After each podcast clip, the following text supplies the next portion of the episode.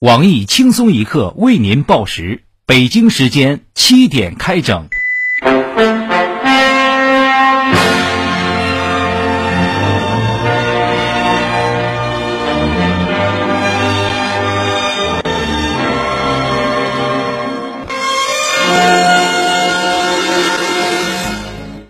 各位友，大家好，今天是七月二十号，星期一，我是爱道歉的小强。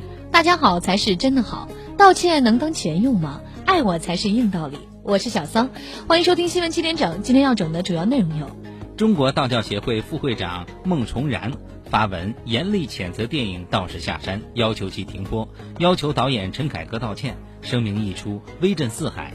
犊子协会即刻发表声明：某些协会和研究中心整天都在扯犊子，谁和我们犊子协会道个歉？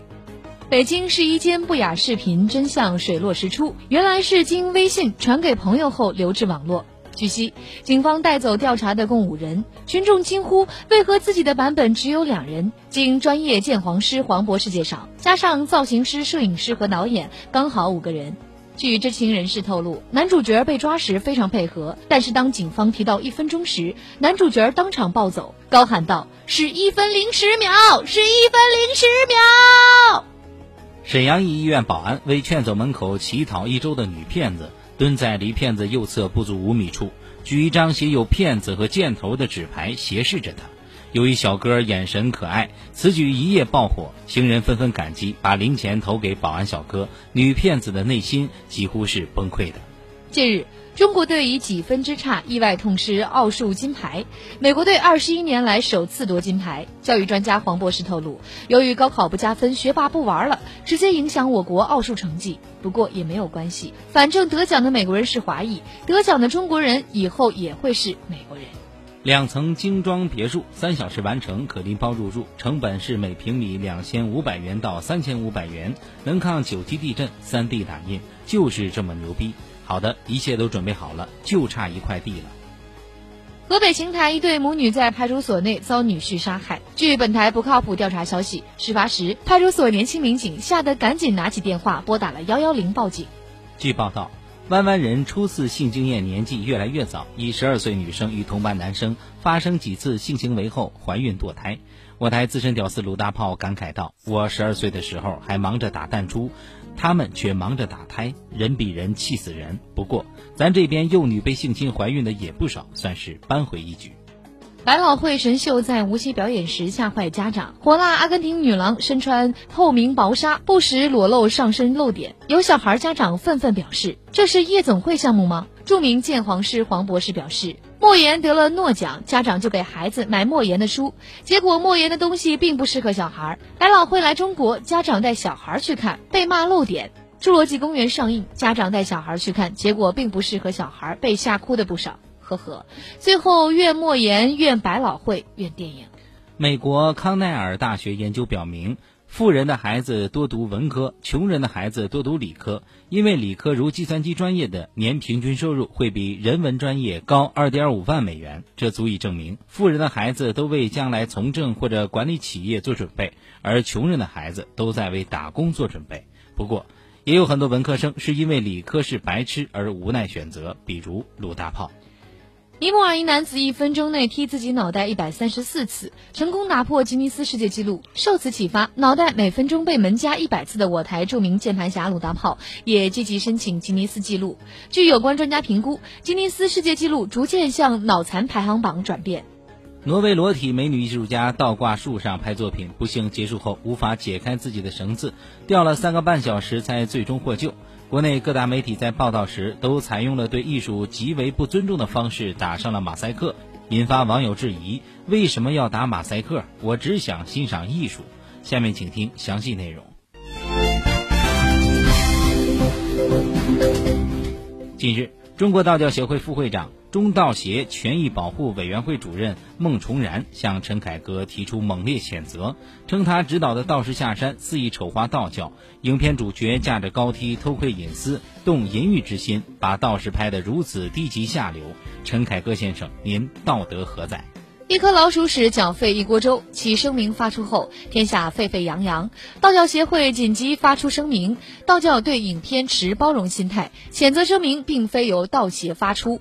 对此，中国道貌岸然协会会长、著名装神弄鬼专家黄博士表态称：“道教界都是文化人儿，不至于看花木兰研究中心刷存在感得逞了，也就开始刷存在感吧。”照会长的逻辑，应该先要求金庸等污蔑道教人物性侵小龙女事件道歉。抗日协会也可以要求手撕鬼子道歉，煎饼协会也会要求煎饼侠道歉，狼协要求喜羊羊与灰太狼道歉，学生会要求各种校园堕胎剧道歉，爱心觉乐室要求轻宫剧道歉。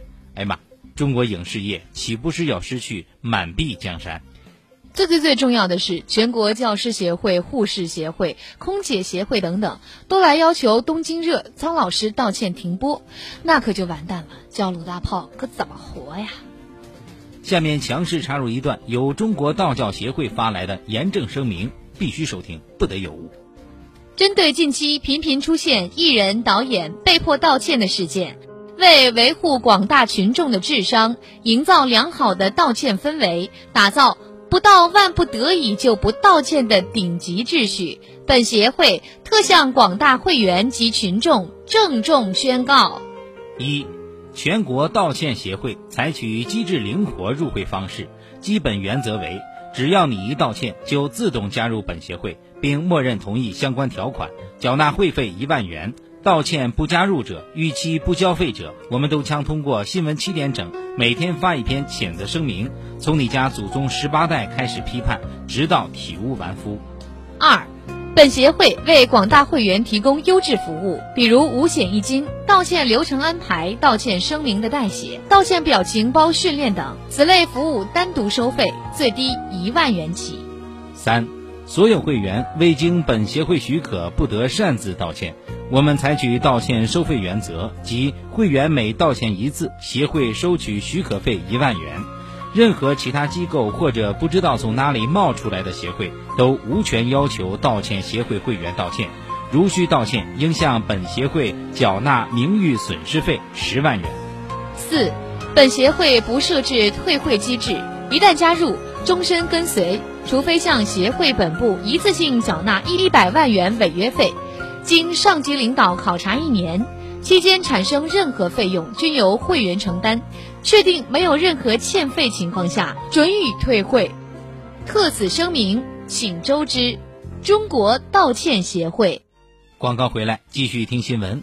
河北邢台村民曹振奇因怀疑妻子有外遇，多次和妻子及其父母产生间隙，并先后三次到当地派出所调解。终于在十二日的调解中。派出所指导员没说几句话，就把事情交给副所长，随后离开。但副所长并未接手，曹振奇于是在派出所办公室内将妻子和岳母杀害。家暴不是家务事，家暴不是家务事，家暴不是家务事，是犯罪，是犯罪，是犯罪。重要的事情说三遍，三遍，三遍，三遍。怪不得家庭暴力这么嚣张，这些都是家务事，只能协调，协调，再协调。有些警察就这样，你报警他就让你们坐下来自己解决。他出去抽烟了，小事不愿管，大事管不了。是哦，个人安全不能只靠警方的。不过派出所也有派出所的难，就你打了你老婆呀，头都打入血了，有什么矛盾啊？非得上手？家里的事你们警察操他妈什么心呢？管得着吗？啪！一巴掌打到女的脸上。哎，你再打我有权拘留你啊！听到没？民警挨了一个嘴巴子。你凭什么拘留我老公啊？呵呵，这种对话天天在派出所上演。假作真实，真亦假，义庄出行，公益善举。近日，福建女孩例假加感冒，却被醉酒老人逼让座，没及时起来的她遭老人一顿臭骂，让完座后还被打头踢背。网友觉得女子可怜，并感慨：为什么每次被逼让座的都是年轻女子？那些坐着的大汉和老人都是相互屏蔽的吗？一句话点燃大家灵感，网友纷纷倡议。男女青年一装出行，男扮女装，女扮男装，这样既可以保护脆弱的女青年，还可以满足部分青年的易装癖。倡议一出，各地纷纷响应，老人从此对女青年刮目相看，退让三分。今天的新闻七点整就先整到这里。轻松一刻主编曲艺写本期小编挑灯之夜，将在跟帖评论中跟大家继续深入浅出的交流。明天同一时间，我们再整。